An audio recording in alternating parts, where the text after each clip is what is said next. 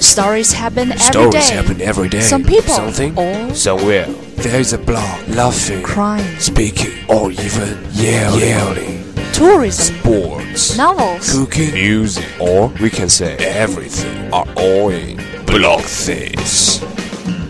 The blog is in.